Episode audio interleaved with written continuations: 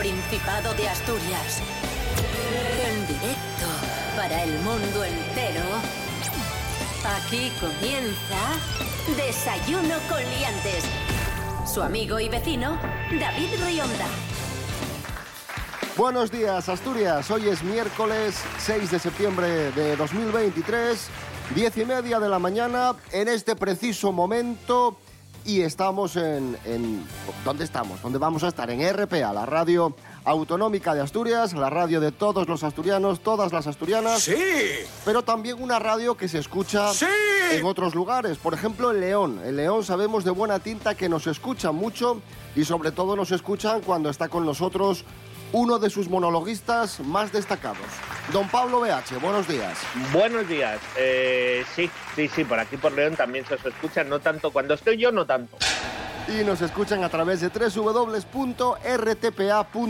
Rubén Morillo, buenos días. Buenos días, David Rionda. Buenos días, Pablo BH. Buenos días a todos y todas.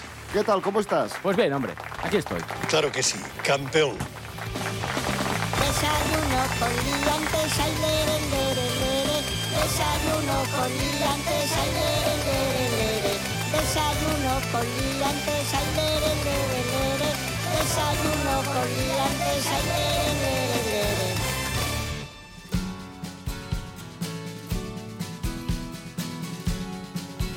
Desayuno con Liantes.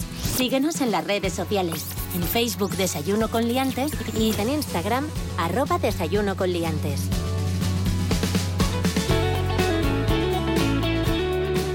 Bueno, comenzamos amigos, amigas. UCE Asturias, la Unión de Consumidores, ha iniciado una campaña para informar de los horarios más económicos del precio de la luz. Y es que la energía es más barata por el día y en sus horas centrales y UCE eh, ha denunciado que no se nos ha informado a los usuarios de este cambio. Vamos a escuchar al presidente de, de UCE Asturias, de la Unión de Consumidores, Dacio Alonso. Ahora mismo, los periodos más baratos para poner los electrodomésticos que mayor consumen no es por la noche, como nos vinieron indicando. Ahora son por el día y a, las horas, digamos, centrales del día. Es decir, la tarifa eléctrica ahora más barata para poner lavadora, lavavajillas y para utilizar electrodomésticos es de las 12 a las 5 de la tarde. Y llevamos así desde hace ya casi siete meses y no ha habido ni una sola campaña informativa a los consumidores para que sean los consumidores los gestores de la demanda. Se les Nos, pasó. nos llegó, nos llegó el, el WhatsApp, tío. Es que yo lo envié en una nota de audio, eh, diciendo, chicos, la, la electricidad al mediodía es cuando más, pero se, se las papelaría. Sí, pero además Porque, esto, hombre, esto no- ocurrió también con los precios. ¿Os acordáis cuando pagábamos una barbaridad por la luz? Allá cuando empezó la, la guerra de Ucrania, que bueno, subieron los precios una, una barbaridad. Pero curiosamente, después de aplicarse estas medidas que consiguió el gobierno de España a través de la Unión Europea con esto de la extensión ibérica, bajó, vamos, la factura una barbaridad. De hecho, somos los que menos luz pagamos a día de hoy de, de toda Europa en cuanto a lo de la electricidad, al consumo de electricidad se refiere.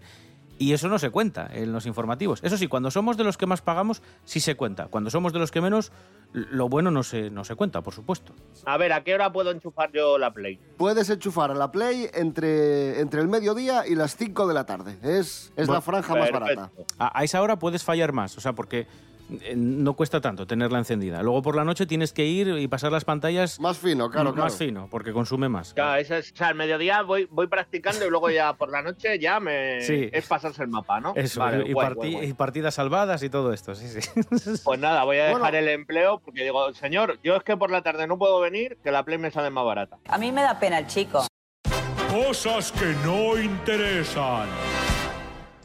Hemos tenido que pasar años viendo a gente teniendo que elegir entre calentarse la habitación o cenar para darnos cuenta de que existe eso que llamamos pobreza energética y de que el precio abusivo eh, al que se nos somete eh, simplemente está creando un problema bastante grave. Se ha propuesto como solución crear una empresa pública que dé este servicio para que se ajuste el precio. Eh, acto seguido, según se propuso esto, pues hubo un montón de gente que empezó a gritar cosas como Venezuela, por motivos que eh, ellos sabrán.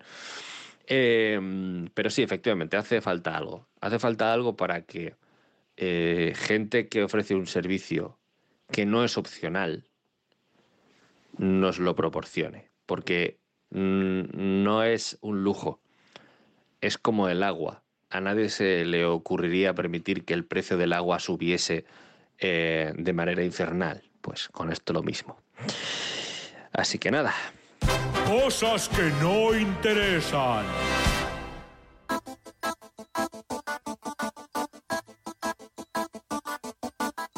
Bueno, más informaciones que nos llegan desde UCE Asturias, desde la Unión de Consumidores. Eh, tomad buena nota porque unos 140.000 asturianos, casi nada, pueden recuperar nada menos que 3.000 euros de la compra de su coche. 3.000 euros de la compra de su coche, que es un porcentaje importante del precio y no es que los coches sean especialmente baratos, entre un 10 No, y un no. 15% del precio. Rubén Morillo, ¿por qué?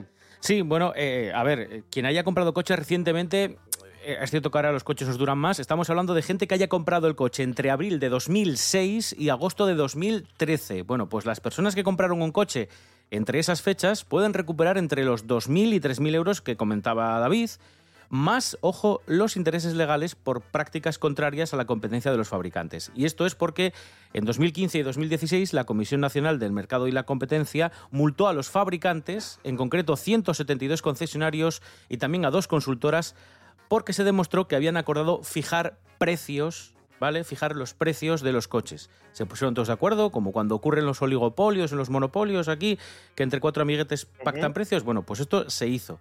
Eh, la Comisión Nacional de los Mercados y la Competencia les multó y entonces ahora lo que eh, pues han dicho los tribunales es que tú puedes pedir eh, una estimación, ¿vale? Depende también del modelo, de cuándo lo hayas comprado, en qué condiciones, pero puedes llegar a conseguir esos 2.000 y 3.000 euros.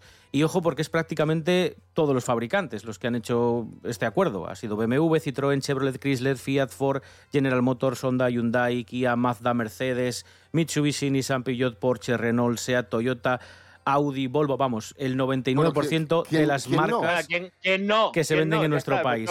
Igual hay una marca japonesa, china, que aquí no llega, pero vamos, el 99% de las que se venden en nuestro país habían acordado precios y por eso puede que te, que te correspondan estos 2.000 o 3.000 euros. Así que si quieres informarte, UCE Asturias, eh, les pegas un toque y que, te, y que te expliquen cómo poder llevar a cabo este trámite. Y ya está. Y esa es la noticia.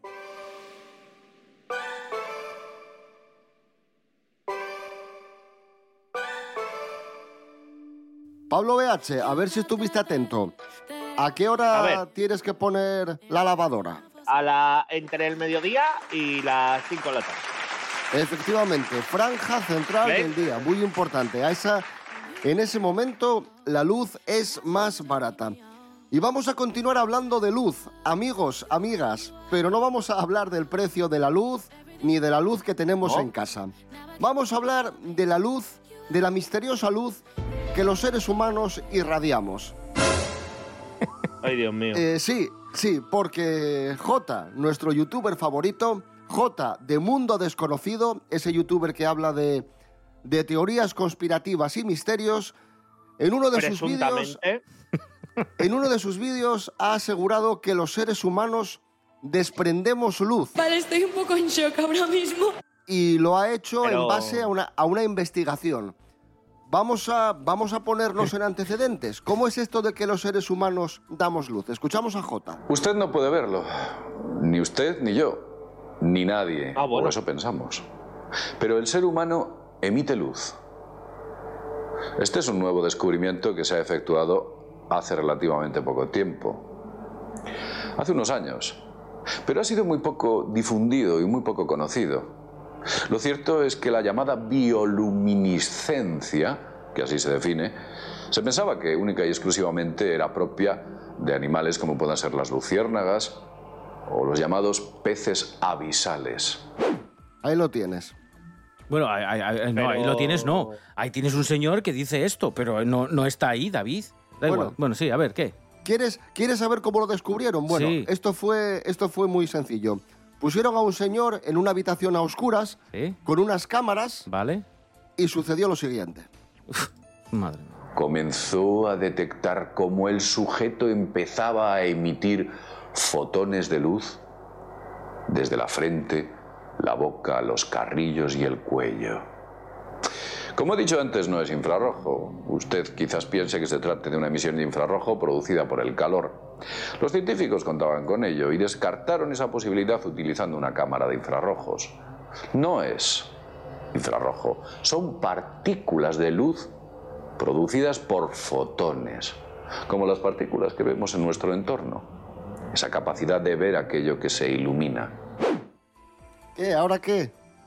Bueno, nada, sigue siendo un señor que dice que hay gente que asegura que hicieron un experimento y, y que, bueno, te recuerdo que hay gente también que va a hacer pruebas de campo científicas, en principio con una radio estropeada, y cree que escucha palabras del más allá, cuando directamente luego se supo que eran interferencias de las emisoras de los camioneros que pasaban por la Y. Pero bueno, Bueno, vamos con la reflexión final. eh, ¿Qué podría ser esta misteriosa luz que irradiamos los seres humanos? Fijaos. A ver, a ver, antes de que lo. ¿qué pasa, Pablo? A- Antes de que antes de que diga nada este tío, ¿vosotros qué pensáis que va a decir? Pues que no se sabe.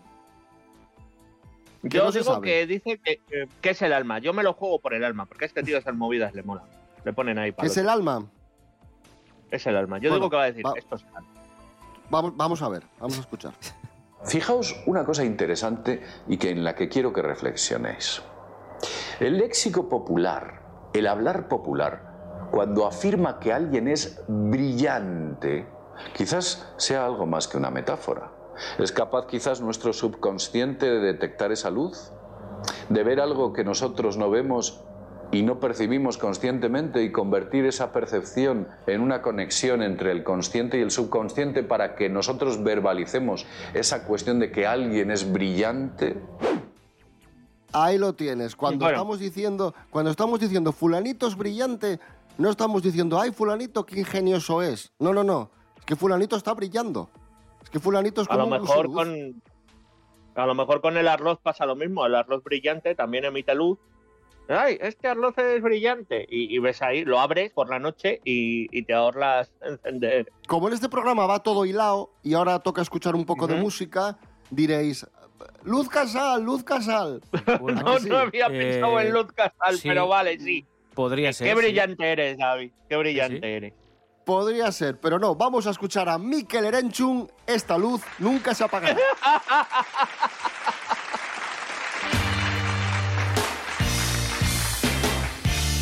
Hoy te esperaré en la esquina iluminada de mi calle Oven. No puedo comprender que nunca confesaras tu amor aquella noche eterna. Daba igual. Hoy te esperará este reducto de marfil y de hueso que soy. Me hiciste un gran favor, oh nadie ha dado un paso por mí. Yo era una luz enterrada con puñados de cal.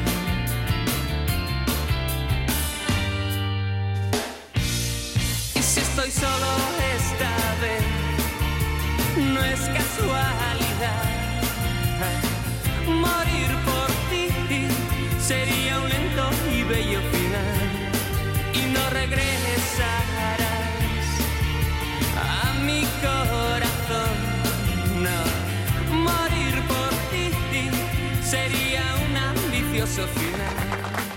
Continuamos. Ha fallecido a los 82 años de edad la gran periodista María Teresa Campos.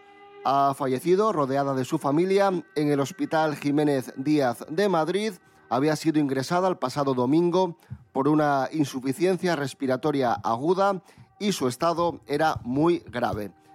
Conocida por comenzar junto a Jesús Hermida, las mañanas de Hermida. Bueno, ella antes de estar con Jesús Hermida ya tenía una trayectoria importante en la radio, pero su, su despegue fue a mediados de los 90 cuando ficha por Telecinco y comienza a presentar y dirigir Día a Día, programa con el que arrasa y se le empieza a llamar la reina de las mañanas. Esta no es hora para los artistas, Ay, pero Dios. sí es hora para los amigos. Para los amigos siempre la hora. Buenas tardes, Monserrat Caballé. Buenas tardes. ¿Tú sabes hacer algo, Ramoncito, que creas que no hace nadie mejor No. que tú? Yo creo que sí, pero... Eh, sí, pero no lo puedo decir. Así que descanse en paz, una, una gran profesional, referente de, de muchas generaciones, María Teresa Campos, que comentábamos nosotros que ha sido un poco triste estos días, como decíamos, ingresó el domingo, todas las televisiones se hicieron eco de la noticia, pero en, en- en muchos programas de televisión empezamos a ver tertulias en las que hablaban de María Teresa Campos, que, que estaba grave, pero no, no había fallecido, evidentemente en pasado, como rindiendo, rindiéndole un homenaje y hablando de ella en pasado, lo cual resultaba un poco sí, sí, sí. extraño, ¿no? Sí, Feo, feo, Un poco feo, grotesco. feo. Feo, sí, sí, sí. De, de hecho, todas las tertulias estos tres últimos días, desde que se supo que estaba muy, muy pachuchina, eran con un piano tristísimo, hablando de ella en pasado, emitiendo reportajes directamente como pues los que se suelen tener preparados, ¿no? En, en muchas, en muchas redacciones por si ocurre. Bueno, pues, pues el trágico desenlace, como repasando toda su vida. Y, y hubo muchos compañeros de profesión, amigos cercanos a María Teresa que entraban en directo en estos programas para pedir por favor que no hablasen de ella en pasado, que estaba muy grave, que estaba en una situación muy delicada, pero que por favor, que por educación y por profesionalidad que hablasen de ella en, en presente. Pero bueno, yo creo que, que va a ser difícil que alguien vuelva a estar al nivel de, de María Teresa Campos. O sea, ya de esos periodistas eh, quedan pocos. Descanse en paz, María Teresa Campos. Esto es Desayuno Coliantes en RPA, la radio autonómica de Asturias. Hoy es miércoles 6 de septiembre de 2023. Asina suena Asturias. Asina sientes RPA. La radio de tos y toes. La nuesa.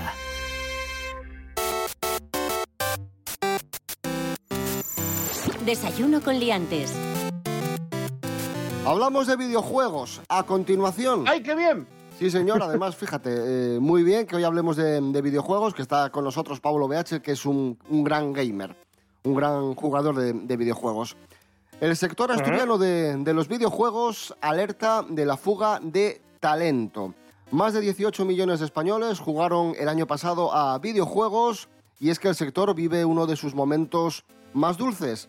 Es la primera opción de ocio audiovisual en España. Por primera vez, la industria del videojuego factura en España más de 2.000 millones de euros.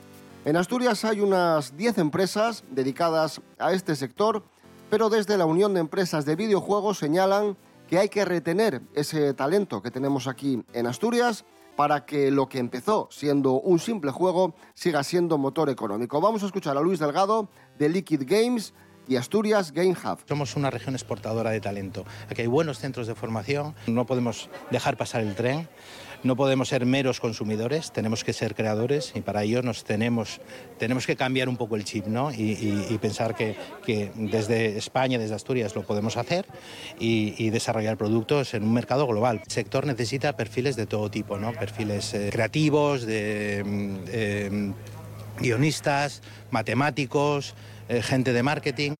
Muchas cosas interesantes en esta, en esta noticia. El crecimiento del sector del videojuego, sector de futuro, una industria de futuro Sí. para, para generar crecimiento económico en Asturias. Y hablaba, y hablaba este señor de- del tema de, de los guiones, del tema creativo. Y es que también se habla mucho de la crisis del cine. Y, y esto lo comentamos mucho Rubén Morillo y yo. Hay videojuegos con guiones infinitamente mejores a los guiones que nos encontramos en el cine. Bueno, De hecho, yo creo que ese es el, el problema del cine ahora. Tienen, bueno, ya, ya sabemos que además tampoco lo están pasando muy bien en Hollywood. Ya sabéis que hubo- recientemente hubo huelgas precisamente de, de guionistas que no están nada bien pagados. Y, y ahí tienen un problema, porque la lucha entre sectores eh, se está volviendo dura. Hay videojuegos que tienen historias muchísimo más entretenidas, más enganchantes, si es que existe la palabra, que lo que te puedes Mm. encontrar en una película tipo que vayas a ver ahora de estreno al, al cine. Y pensar que muchos, por ejemplo, fijaros si hay guiones buenos que muchos se han adaptado a series de éxito, ¿no? Claro. Por ejemplo, ahí tenemos eh, de las sofás, eh, bueno, la peli de Assassin's Creed fue un poco puta mierda, pero bueno, que hay guiones buenos. Vamos a tomarnos un pequeño respiro musical. Hoy sería el cumpleaños de Dolores O'Riordan, la cantante de The Cranberries, que falleció en 2018. Cumpliría hoy 52 años. Vamos a escuchar a los, a los Cranberries Salvation.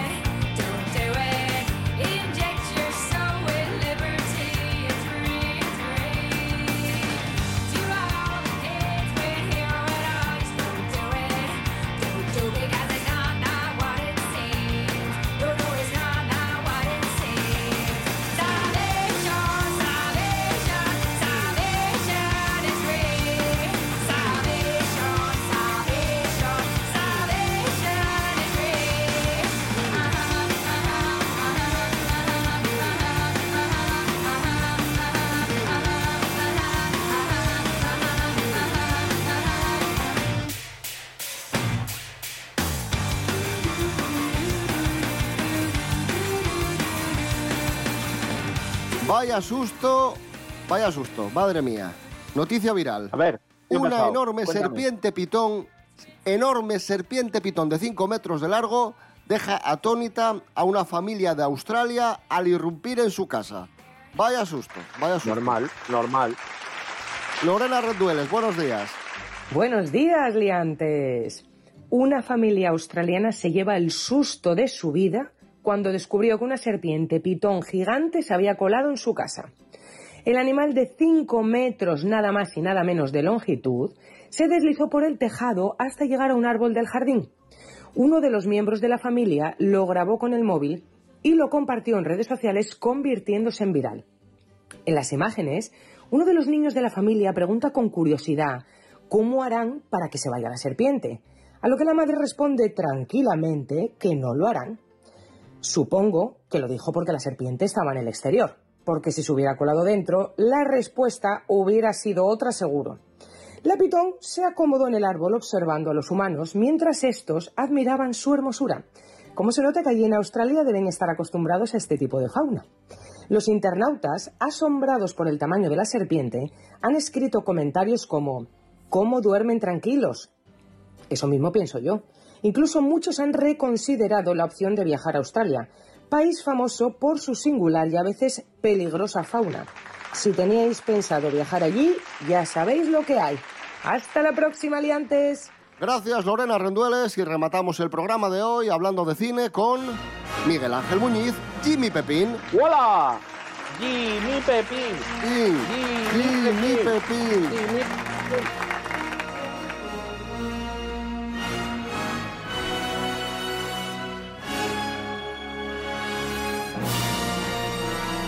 Películas olvidadas o injustamente tratadas por la crítica. Nos vamos al año 2014 con Michael Douglas, Caza bajo el sol. Ven, tengo un trabajo para ti esta mañana. Un tío quiere ir al Ridge. Aún no es temporada, ¿no? Parece una exención especial. El mejor rastreador del condado, si no del estado. Vaya, fíjate. Soy bueno. Este es único en América. 500.000 pavos. Sí. Película de suspense y aventuras con, con Michael Douglas. Pues sí, Caza bajo el sol. ¿Qué le pasa a Michael aquí? ¿Qué le pasa a Michael? Bueno, a ver, siempre, realmente Michael Douglas, yo creo que siempre que sale en cualquier cosa, siempre suele mejorar, ¿no? El- Es un tío así bastante, que le da bastante empaque a, a lo que hace. A ver, esto ya es, entre comillas, de lo último, porque bueno, los últimos años no ha hecho mucha cosa, aparte de eso de Ant-Man y esa bazofia, pero bueno, 2015, 14, 15 son sus últimas sus últimas apariciones, ¿no? Así antes de luego tuvo ahí el cáncer y, quedó bastante fastidiado y aquí bueno, pues hace un papel de, de villano que yo creo que es bastante bastante bueno haciendo estos papeles así como de bueno, de millonario, de, de excéntrico, ¿no? Un personaje así un poco por encima del bien y del mal. Y bueno, aquí en este caso, pues la cosa trata de un chaval que, bueno, pues tiene problemas con la novia porque se va a la universidad y demás. Y es un, vamos a decir, un rastreador, trabaja como rastreador también para gente que va a cazar animales en el desierto de Mojave, ¿no? Esos esas zonas desérticas, montañosas y tal, todo un ambiente muy hostil, muy árido, muy desangelado y tal. Y bueno, pues aquí se encuentra con Michael Douglas que quiere ir a cazar y entonces, bueno, pues paga un montón de pasta y entonces, pues este chaval va con él, a pesar de que no tiene mucha gana de ir, eh, para hacerle un poco como de guía, ¿no? De rastreador. Y bueno, tienen, entre comillas, la mala suerte de que se cargan a una persona creyendo que es un animal y entonces a partir de ahí la cosa se complica y este chaval quiere, que es un poco el personaje bueno, entre comillas, quiere denunciar, quiere detener a este, a este hombre, este cazador, este Michael Douglas, y Michael Douglas lo que quiere es acabar con todo y marcharse, ¿no? Entonces es un poco la caza, no tanto la caza del hombre, porque es más un juego, ¿no? Digamos que Michael Douglas está jugando, mm, haciéndole putadas a este chaval, torturándole, llega un poco al límite de, de, mm, sus fuerzas, ¿no? Y, bueno, pues casi una, una huida, un escapar de, en este caso, de un depredador todavía peor que cualquier animal, que es el propio hombre, ¿no? El propio Michael Douglas. Y bueno, es una película que se ambienta prácticamente en un solo día, ¿no? Que son estas películas y estos ejercicios así de tensión y de acción que siempre suelen ser bastante, bastante curiosos de ver. Una película de estas de 90 minutos que ya casi no existen, ¿no? Ya casi nadie se acuerda de cuando hay- había películas que podían durar 90 minutos, no 160.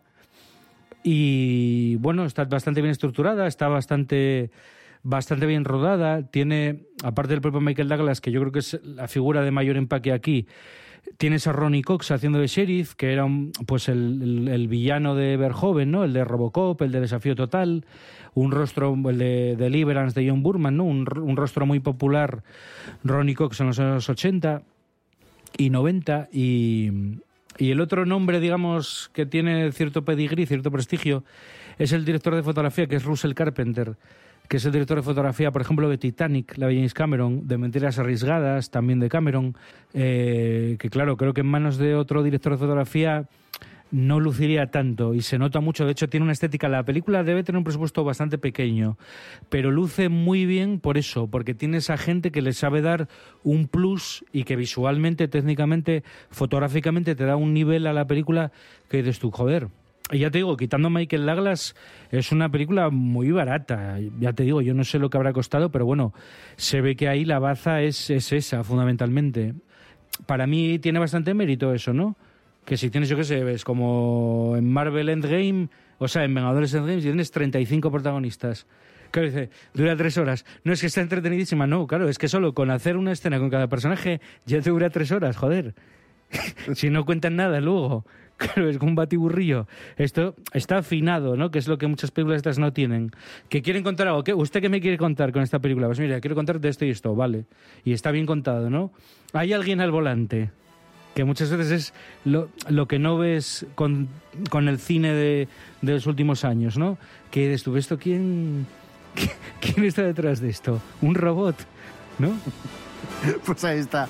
Caza bajo el sol con Michael Douglas. Miguel Ángel Muñiz, gracias. Venga, chao.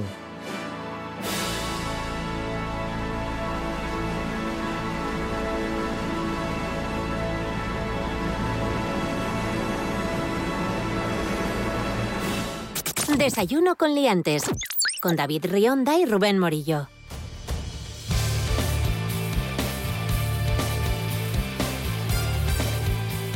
Bueno, que son casi las 11, nos tenemos que ir, que pasa el programa muy, muy rápido. Queremos contaros tantas cosas en media hora que es que no nos da tiempo, Ana. Que nos vamos, mañana a las diez y media, más y mejor. Rubén Morillo. David Rionda. Hasta mañana. Hasta mañana. Pablo BH, gracias, un abrazo. Muchas de nada. Pues nada, pues recordad que la mejor hora para, yo qué sé, eh, poner a cargar el Satisfyer es entre el mediodía y las 5 de la tarde. Un abrazo de Asturias.